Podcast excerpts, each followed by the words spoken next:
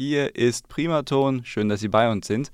Und jetzt haben wir mal wieder einen sehr spannenden Interviewgast hier bei uns in der Sendung, und zwar Philipp Heidebrecht von der Aurelia Holding in Schweinfurt. Schönen guten Abend, Herr Heidebrecht. Guten Abend, Herr Braun.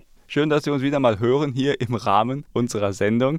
Ähm, heute ein ja, großes, umfangreiches Thema.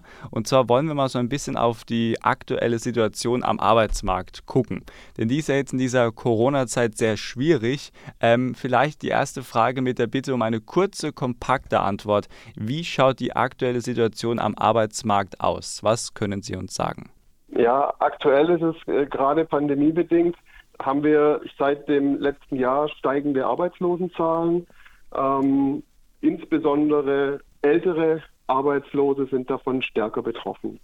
Und ähm, wie zeichnet sich das ab? Also ähm, was sind da vielleicht auch Indikatoren, die das dann auch ähm, ja, belegen? Ja, das sind die, die äh, Arbeitslosenzahlen, die die Bundesagentur für Arbeit meldet. Und wir haben zum Beispiel aktuell knapp eine Million Arbeitslose über 50. Das ist eine große ähm, Menge, ja. Mhm. Das ist eine relativ große Menge. Und die Arbeitslosen über 50 haben es im Grunde immer etwas schwerer, wieder in Arbeit zu kommen, wie jüngere Menschen. Ähm, an was liegt es? Vielleicht auch, dass Unternehmen ja auch aktuell noch ein bisschen zurückhaltend sind und abwarten, neue Leute einzustellen? Oder an was liegt das genau? Ja, genau. Das ist ein Grund. Ja. Unternehmen ähm, haben natürlich selbst gerade eine hohe Unsicherheit, haben Einschränkungen pandemiebedingt, ähm, wissen nicht, wieder, wann der Markt wieder losgeht, wann sie wieder produzieren können richtig voll, wann sie aus der Kurzarbeit rauskommen, wann die Nachfrage steigt. Mhm. Ähm, und das alles, diese Unsicherheiten tragen natürlich dazu bei, dass Unternehmen aktuell mit Einstellungen etwas zurückhaltend sind. Äh, andere Unternehmen kämpfen aktuell auch ums wirtschaftliche Überleben. Mhm. Und äh, denen ist es natürlich enorm schwer, da an Wachstum zu denken und an Mitarbeiter einzustellen. Und mit den Schwierigkeiten haben die Arbeitssuchenden aktuell einfach auch zu kämpfen. Das heißt, die Verweildauer der Arbeitssuchenden ist auch gestiegen in mhm. der Arbeitsagentur. Und das sind halt so Sachen, wo man sich dann Gedanken machen muss, wenn man in die Situation kommt, jetzt etwas zu suchen. Da muss man versuchen, sich anders zu verkaufen, wie man das vielleicht gewohnt ist. Was wäre da eine Möglichkeit, sich anders zu verkaufen? Haben Sie da ein Beispiel oder einen Tipp für Unternehmen, die uns jetzt vielleicht gerade auch zuhören? Also vor allem halt für die für die Bewerber und aber auch für die Unternehmen einfach mal einen anderen Weg zu gehen, mal ähm, mehr auf auf den Menschen zu schauen, mehr auf die individuellen Stärken zu schauen. Wie kann der Bewerber, wie kann der mir helfen? Und diese diese Perspektive muss auch der Bewerber schon vorher einnehmen. Und vielleicht muss man manchmal auch ein bisschen andere Wege gehen, wenn ähm, grundsätzlich jetzt, rein gedanklich, wenn ich mhm. mich bewerbe auf dem klassischen Weg, dann nehme ich nur an circa ein Drittel des Arbeitsmarktes teil.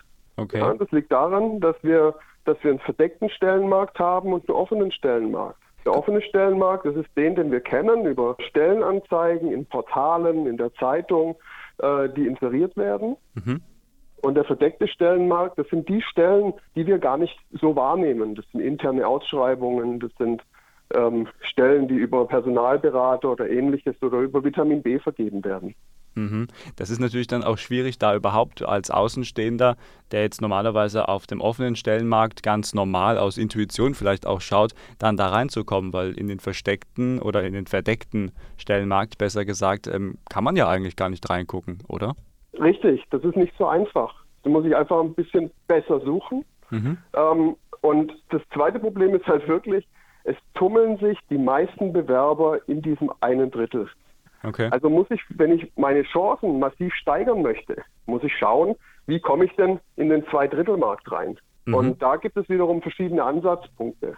Können Sie uns ein Beispiel geben, wie Sie vielleicht auch mit der Aurelia Holding da dann Menschen unterstützen können? Ja, also wir haben bei uns zum Beispiel eine Qualifizierung, die heißt Betriebsmanager Mittelstand. Die ist für erfahrene, arbeitssuchende Menschen, Führungskräfte oder Menschen, die Führungskraft werden wollen, die das Potenzial dazu haben.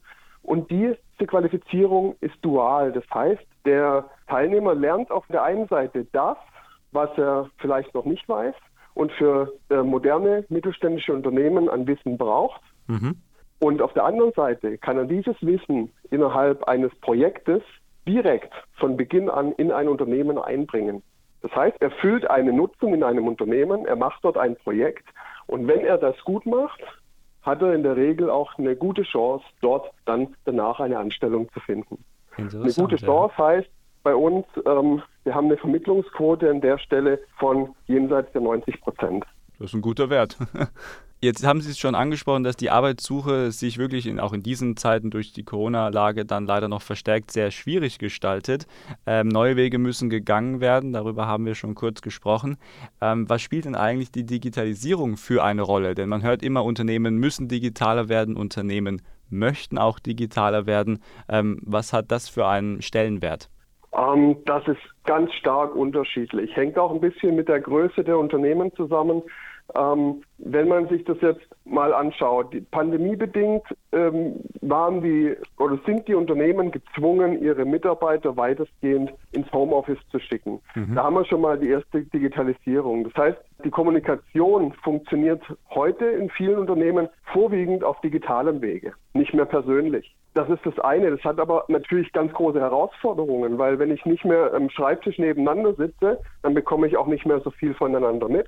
Mhm. Das heißt, ich muss ganz andere Wege und Prozesse im Unternehmen etablieren. Ich muss ein vernetztes Denken etablieren, damit ich genauso effektiv arbeiten kann wie vorher. Und da setzen Sie ja quasi mit der Aurelia Holding auch an, denn ich könnte mir vorstellen, dass Sie auch die Unternehmen dahingehend beraten, beziehungsweise auch die erfahrenen Arbeitssuchenden dann ähm, unterstützen, weil die sind das vielleicht teilweise ja gar nicht gewöhnt, dann so in diesem digitalen Umfeld zu arbeiten, oder? Richtig, richtig. Innerhalb unserer Qualifizierung und auch in anderen Kursen, die wir anbieten, können wir Arbeitssuchende, aber auch Arbeitnehmer in Unternehmen dafür qualifizieren, damit das besser organisieren zu können für sich. Ja, ihnen dabei zu mhm. helfen, ihnen Möglichkeiten zu zeigen, wie das alles gut zu handeln ist. Sie haben das gerade angesprochen, Herr Braun, dass vielleicht nicht so gewohnt sind, die Menschen damit zu arbeiten. Mhm. Ja, das stimmt. Wenn man sich vorstellt, ein heute 50-Jähriger äh, oder 45-Jähriger, der hat das alles sich angeeignet. Der hatte ja auch ein Smartphone, die sind ja nicht von gestern. Aber der Umgang ist anders damit. Mhm. Ja, jemand, der jetzt ähm, in den 2000er geboren ist oder Ende der 90er, der ist damit aufgewachsen. Der ist mit dem Smartphone aufgewachsen, der ist mit dem Internet aufgewachsen, der geht ganz anders mit diesen Dingen um. Der hat ein ganz anderes vom, vom vernetzten Denken her. Der schließt die Zusammenhänge schneller. Mhm. Einfach, weil er das immer intuitiv so gemacht hat. Weil das auch gewohnt ist, genau. Ja. Mhm. Weil es gewohnt ist. Der kennt es ja gar nicht anders. Ähm, jetzt dürfen wir nicht den Fehler machen und sagen, oh, die können das nicht. Ja, ja, Nein, die können das schon. Ähm, ja. Aber halt in einem anderen Maße. Und natürlich, da setzen Sie ja auch an und da unterstützen Sie ja dann auch die älteren Arbeitssuchenden, die eben dann zu Aurelia Holding kommen. Ähm, Sie haben auch angesprochen im Vorgespräch, ähm, die Zeit nutzen, um sein Profil zu schärfen, um sich auch weiterzubilden. Was können Sie uns dazu sagen? Was ist da vielleicht ein gutes Beispiel für? Im Laufe eines Berufslebens ist es ja durchaus so, dass man beruflich immer sehr stark gefordert ist. Mhm. Man ist in der Arbeit, man, man erledigt seine Aufgaben, macht das sehr gut was aber oftmals auf der Strecke bleibt, ist der Blick über den Tellerrand. Ist mal auch eine Schulung, ist eine Weiterbildung, wo auch übrigens nicht alle Unternehmen gleichermaßen bereit sind, ihre Mitarbeiter auch weiterzubilden, was auch ein großes Manko häufig ist. Weil alle Unternehmen wollen gut ausgebildete Menschen haben, mhm. am besten perfekt ausgebildete Menschen, die die Aufgaben am besten lösen können. Und genau dafür kann ich mich in einer arbeitslosen Phase vorbereiten. Ich kann mich qualifizieren, damit ich noch besser in die Profile passe, damit ich den Nutzen vielleicht noch besser stiften kann, wie das ein anderer Bewerber, ein Mitbewerber tun kann. An was ja, weil ein Unternehmer ja. wird mich dann, ein Unternehmer wird mich dann einstellen, wenn ich den größtmöglichen Nutzen der Firma bringen kann. Und Weiterbildungen sind ja auch für jeden und vor allem auch in jedem Bereich wichtig, denn äh, da greift wahrscheinlich auch der Satz, man lernt nie aus im Leben.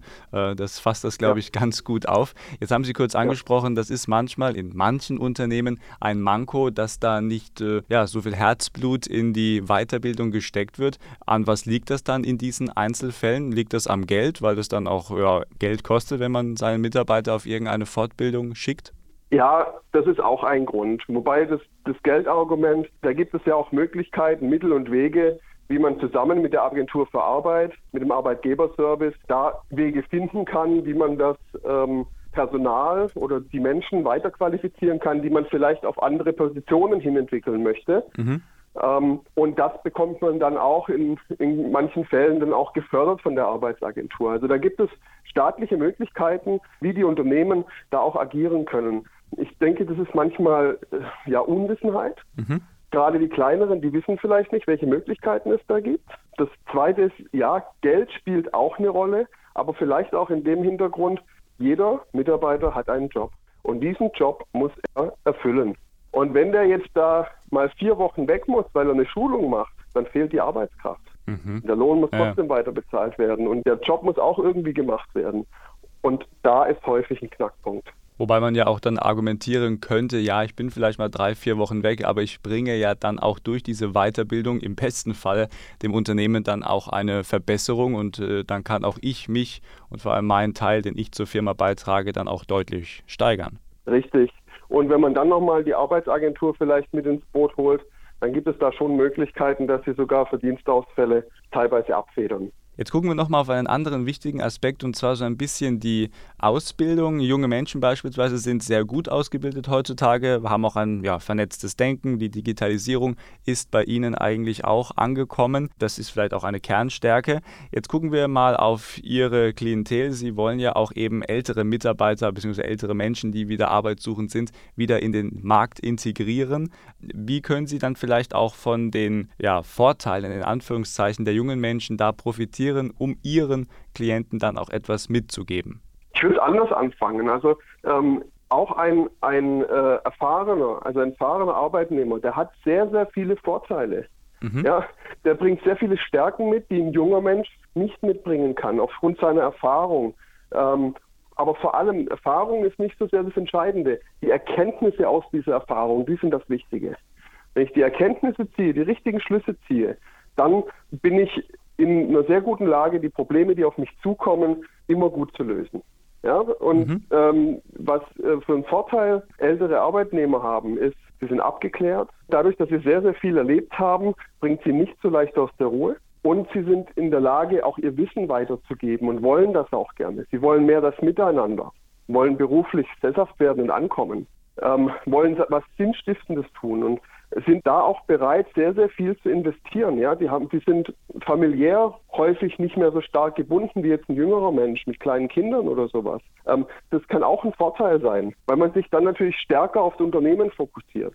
Ähm, können Sie uns mal ein Beispiel geben, wenn jetzt eben ein Arbeitssuchender kommt und ähm, möchte Ihre Unterstützung? Wo setzen Sie eigentlich ganz genau an? Also was ist so der erste Schritt bei Ihrer Beratung? Als erstes sprechen wir mit dem Teilnehmer, wer er ist, was er gemacht hat. Aber was uns noch viel, viel mehr interessiert, ist das, was er machen will und vor allem, wo seine Stärken liegen. Nämlich seine Stärken, die Stärken, die wir haben, das ist das, was uns ausmacht. Mhm. Wir reden mit dem Teilnehmer erstmal nicht über Schwächen, weil wenn jemand eingestellt wird, dann wird er nicht wegen seinen Schwächen eingestellt, dann wird er wegen seinen Stärken eingestellt. Und die Schwächen kauft der Arbeitgeber quasi mit die ja dann auch durchaus irgendwann dann mit dem richtigen Training, da sind wir jetzt wieder bei der Weiterbildung, vielleicht dann doch genau. auch zu einer Stärke umgewandelt werden können. Genau. Das wäre ja auch eine Möglichkeit. Ja. Ähm, das ist genauso. Jetzt haben Sie vorhin auch schon nochmal über die Digitalisierung gesprochen. Ich glaube, das ist auch so ein Thema, was ganz viele Unternehmen auch hier bei uns in der Region Main-Rhön umtreibt, ähm, auch wenn es viele Unternehmen gibt, die schon digital schon sehr gut aufgestellt sind. Ähm, Sie haben gesagt im Vorgespräch, Digitalisierung ist nicht begrenzt auf Arbeit mit Computer. Computer ist das Mittel. Wie haben Sie das ganz genau gemeint? Ja, am PC arbeiten, das können wir fast alle. Mhm. Ja, ähm, der PC ist ein Arbeitsmittel für uns geworden, eine Arbeitserleichterung, eine Maschine, die uns hilft. Digitalisierung ist dieses Netz darum zu spannen, dieses Gerät richtig einzusetzen, am richtigen Ort einzusetzen, die richtigen Geräte miteinander zu verbinden. Das ist Digitalisierung. Also dieses Netz zu spannen und nicht äh, jetzt, äh, ja gut, ich kann gut in Word äh, einen Brief tippen. Äh, ja. Ich bin in der Digitalisierung ganz weit vorne. Hm. Nein, das ist es nicht. Es ist der Blick dafür, neue Möglichkeiten, die sich erschließen. 3D-Druck hm. zum Beispiel. Industrie 4.0, also ähm, Systeme zu etablieren, die, die übergreifen in der Firma, aber vielleicht auch im ganzen Unternehmensnetzwerk oder andere Unternehmen miteinander verbinden. Das ist Digitalisierung. Und das müssen Menschen erdenken. Das können Maschinen nicht erdenken, das müssen Menschen erdenken. Mhm. Und dieses vernetzte Denken, das ist Digitalisierung. und dann eben auch so diese ja, technischen Raffinessen wie eben die Computer oder den 3D-Druck dazu dann eben als Werkzeug benutzen, um eben genau. dann dieses Ziel auch zu erreichen. Ja. Und da wird die Aurelia natürlich auch weiterhin dann unterstützend mitarbeiten, dann eben in Form ihrer Klienten.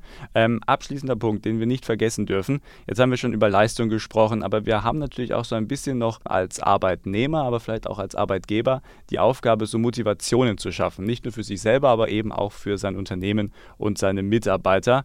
Ähm, und vor allem auch diese Motivationen, die müssen ja auch irgendwie erlebbar gemacht werden. Was ist da Ihr Blickwinkel zu diesem Thema? Wie kann ich etwas erlebbar machen? Erlebbar kann ich etwas machen, wenn ich Emotionen zeigen kann, wenn ich Emotionen rauslassen kann. Und das ist natürlich im geschriebenen Wort relativ schwierig. Hm. Ja, ähm, das ist dann immer interpretierbar, stark interpretierbar, aber wenn ich dann die Stimme dazu habe, das heißt, wenn ich vielleicht vorher mal dort einen Anruf mache, wo ich mich bewerben möchte.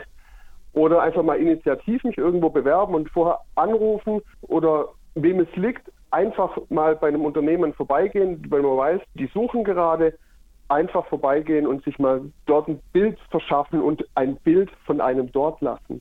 Wie wir es mit unseren Teilnehmern machen, das habe ich vorher kurz angedeutet, vielmehr, ähm, wir machen ein Projekt mit einem Unternehmen. Das heißt, der Teilnehmer ist im Unternehmen vor Ort, zeigt, was er kann. Er ist innerhalb der, des betriebsmännischen Mittelstands, bringt er hier 70 bis 100 Tage im Unternehmen oder für das Unternehmen ein, wo er seine Leistung erlebbar macht, wo er zeigt, wie motiviert er ist, welche Stärken er hat, wie er sich ins Team integrieren kann. Mhm. Und das ist halt nachher das, was den Klebeeffekt quasi bewirkt weil Papier ist geduldig und wenn da halt manche Zahlen nicht in irgendein Raster passen oder manche Angaben nicht in das Bewerbungsraster passen, dann wird er halt direkt in der Vorselektion rausgeworfen, kommt auf eine andere Ablage und kommt nicht mehr runter weiter. Hm. Und das kann man halt über die Hintertür umgehen, weil von unseren Teilnehmern wird keiner nach Zeugnissen gefragt. Da zählt der Mensch. Soweit mein Gast heute, Philipp Heidebrecht von der Aurelia Holding in Schweinfurt. Vielen Dank für Ihre Zeit. Ja, und in diesen verrückten Corona-Zeiten Ihnen alles Gute und weiterhin viel Erfolg bei Ihrer Arbeit. Dankeschön. Danke auch.